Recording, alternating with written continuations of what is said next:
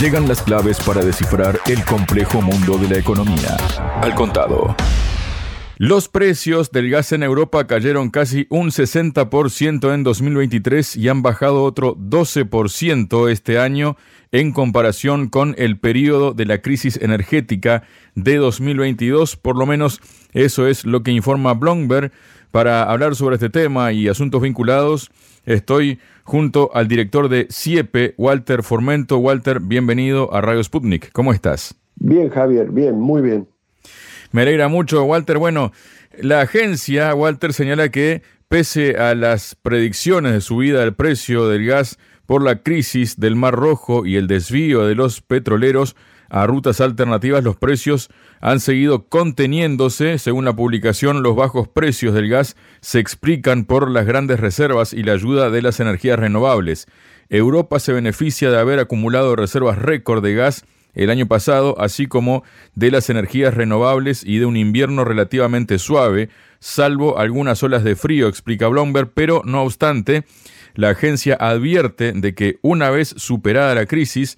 Europa se encuentra en una nueva realidad con su propia lista de problemas. Entre los posibles riesgos que podrían provocar una nueva subida de los precios del gas se encuentra una escalada de la crisis en el Mar Rojo, así como un periodo prolongado de frío.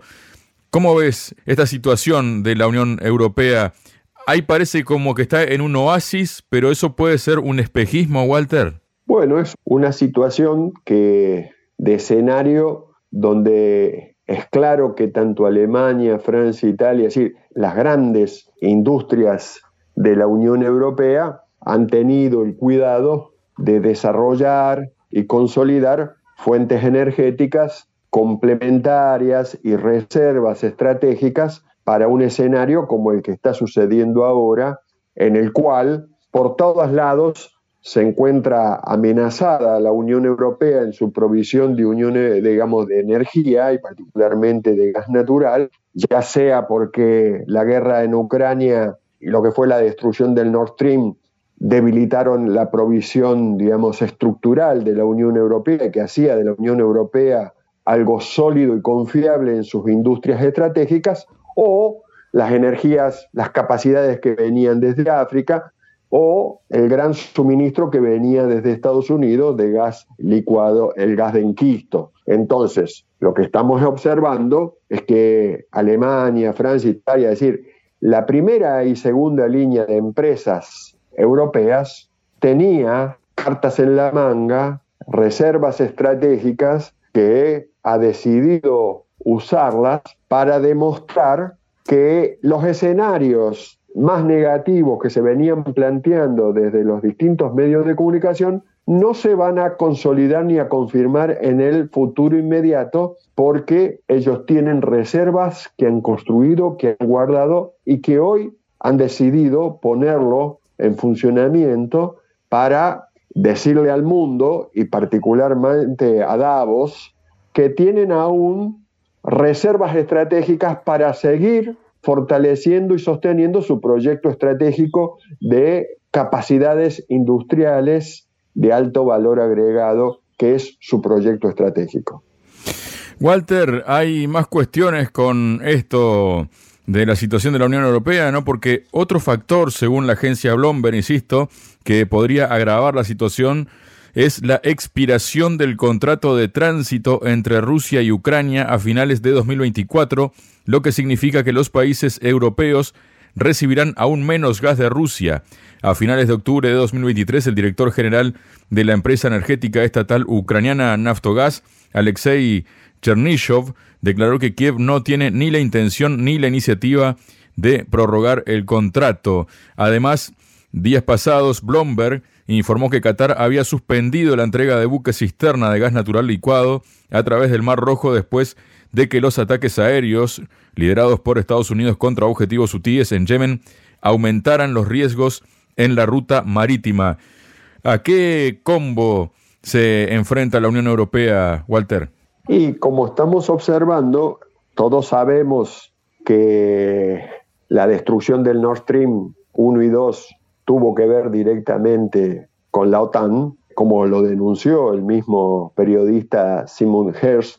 del mismo modo, Qatar o otros actores que podrían hacer llegar y suministrar acceso al, gas para la producción de energía en la Unión Europea, particularmente Alemania, Francia, Italia, digamos cuando hablamos de industrias de primera y segunda línea, están permanentemente hackeadas por los grandes actores que guardan relación con la OTAN y con los grandes empresarios financieros de Davos, pero lo que también estamos observando es que permanentemente, permanentemente, la Unión Europea, la primera línea de grandes empresarios alemanes, franceses e italianos, es decir, toda la Unión Europea, pero particularmente estas industrias, siempre tienen una nueva opción para acceder a la continuidad del flujo de gas natural y energía, tanto para las personas como para las industrias. Y en este sentido, el Turk Stream, es decir, el gasoducto que viene a través de Turquía, también sigue cumpliendo una función de suministro, pero bueno, lo que se demuestra y se sigue demostrando es que la OTAN tiene un objetivo claro que es el de cortar todo, todo acceso a suministro de gas natural por parte de la Unión Europea en su conjunto y particularmente las grandes empresas europeas de primer y segundo escalón. Walter, más cuestiones que tienen que ver con la Unión Europea y sobre tal vez ese discurso eh, de doble rasero, ¿no? Por un lado, anuncio que te sanciono, pero por otro lado te compro con lo que te he sancionado, ¿no? Porque pese al impulso de las autoridades comunitarias para deshacerse de la energía rusa, la Unión Europea incrementó en 2023 las importaciones de GNL ruso. El pasado noviembre, el periódico Financial Times puso al descubierto que la Unión Europea revende a otras regiones del mundo más de una quinta parte del GNL que importa desde Rusia. ¿Cómo ves esto, Walter? Bueno, esto es la constatación de que si bien hay actores del poder financiero que se reúnen Davos, que tiene la decisión de estrangular energéticamente a la Unión Europea, la Unión Europea siempre tiene una carta más en la manga, una solución nueva para darle continuidad a la recepción de suministro de recursos energéticos como puede ser GNL, gas licuado de petróleo o gas natural comprimido, según sea. Por lo tanto, estamos observando que la Unión Europea y particularmente sus primera y segunda línea de grandes empresas también libra una dura guerra contra esta estrategia de los grandes intereses globales financieros por estrangularla y dejarla sin acceso a la energía, no solamente para uso industrial, sino para uso de la población, de los seres humanos que viven en la Unión Europea.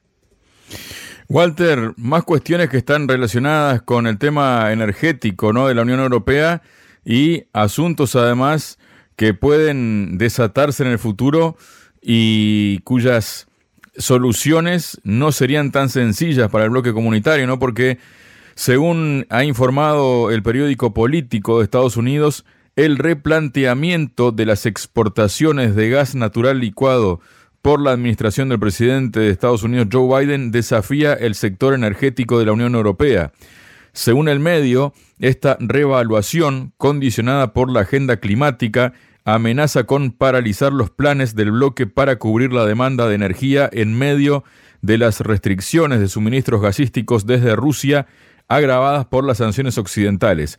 En este contexto, podrían aparecer nuevos problemas para los Estados miembros, poniendo en peligro incluso los objetivos de seguridad de los aliados occidentales debido a la intención prioritaria de Washington de disminuir la dependencia de los combustibles fósiles contaminantes del carbono, según reseña Político. En su comunicado, la Asociación Comercial Eurogas enfatiza que el aumento de las importaciones de gas de la Unión Europea desde Estados Unidos contribuyó a la estabilización de los costes energéticos para los consumidores tras un prolongado periodo de precios récord debido a la reducción de los suministros procedentes desde Rusia. En este sentido, Eurogas hace hincapié en el papel crucial que desempeñan las entregas de GNL de Washington para la seguridad energética debido al posible déficit por la inestabilidad geopolítica por lo tanto, instamos a la Administración estadounidense a evitar una prohibición o limitación innecesaria de nuevas exportaciones de GNL a Europa,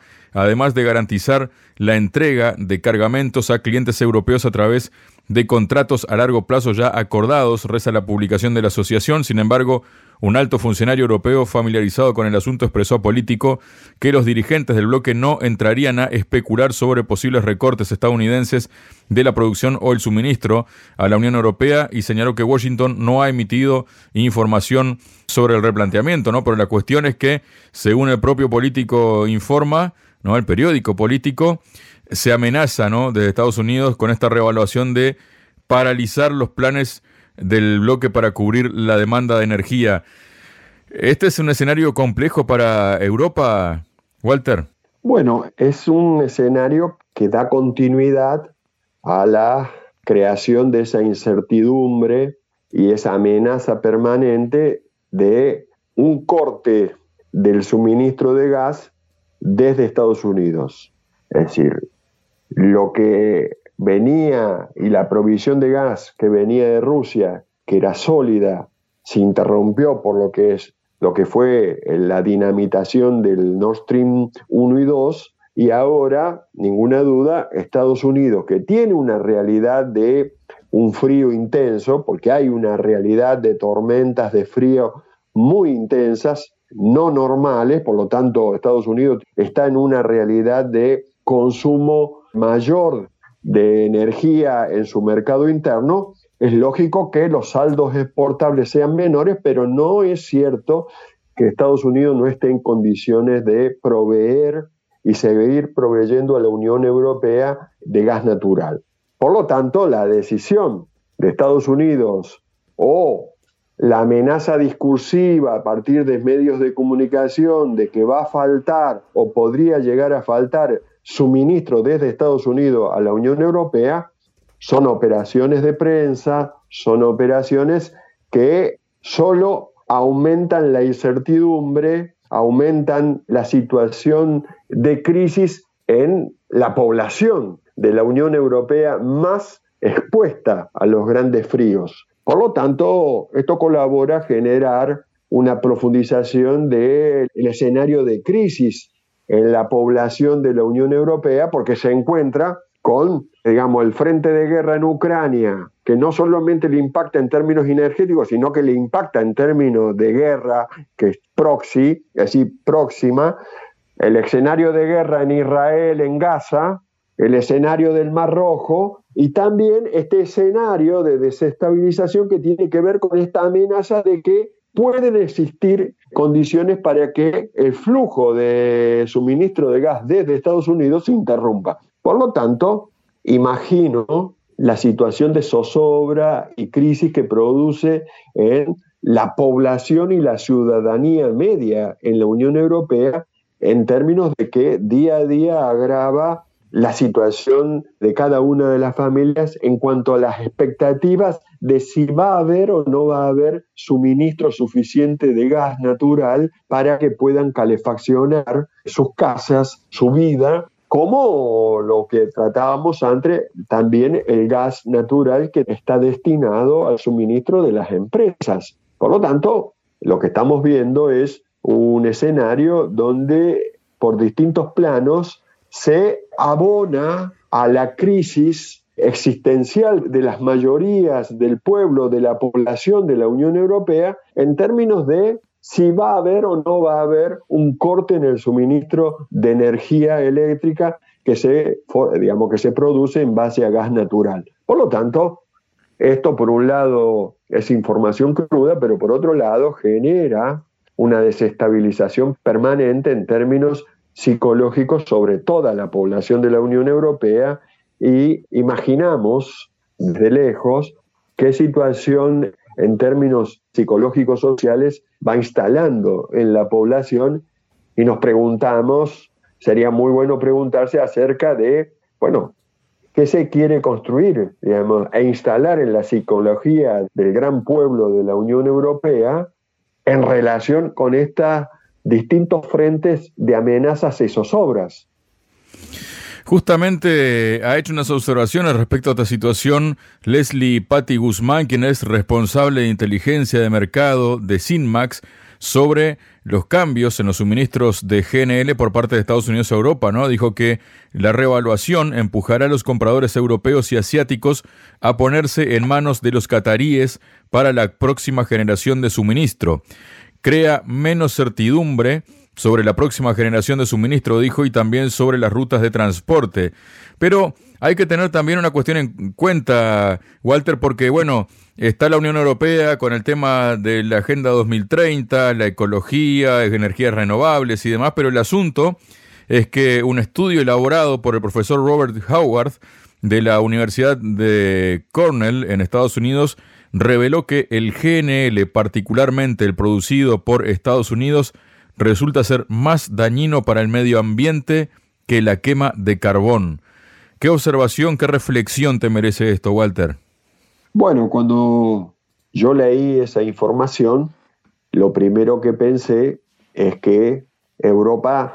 frente al hackeo de si va a haber o no va a haber suministro suficiente de gas licuado de petróleo o de gas natural, según sean las fuentes, va construyendo la legitimidad e incluso va informando a aquellos que amenazan con cortes en el gas, en los suministros de gas, de que Europa puede volver a poner en marcha esta generación de energía en base al combustible de carbón. Con esto imagino el mensaje es que si es necesario recurrir a la última instancia de poner en marcha las usinas en base a carbón, la Unión Europea hará la decisión de generar energía nuevamente en base a la quema de carbón, independientemente del impacto tecnológico no, porque la prioridad es el impacto humano en términos de la necesidad de tener energía, particularmente para calefaccionar este, viviendas como también para sostener el aparato productivo. Sabemos que la amenaza de cortes de suministros energéticos desde los grandes actores financieros globales guardaba relación con forzar la deslocalización de las empresas estratégicas de la Unión Europea hacia Estados Unidos. Por lo tanto, el mensaje de la Unión Europea es que ellos van a darle continuidad al suministro de energía y a la producción de energía recurriendo a todos los medios que tienen a su alcance. Muchas gracias, Walter. Javier, un gran abrazo. BRICS, G7, OPE, FMI, Banco Mundial, Nuevo Banco de Desarrollo, Banco Central Europeo, tasas de interés, finanzas, sanciones, deuda, desdolarización, al contado.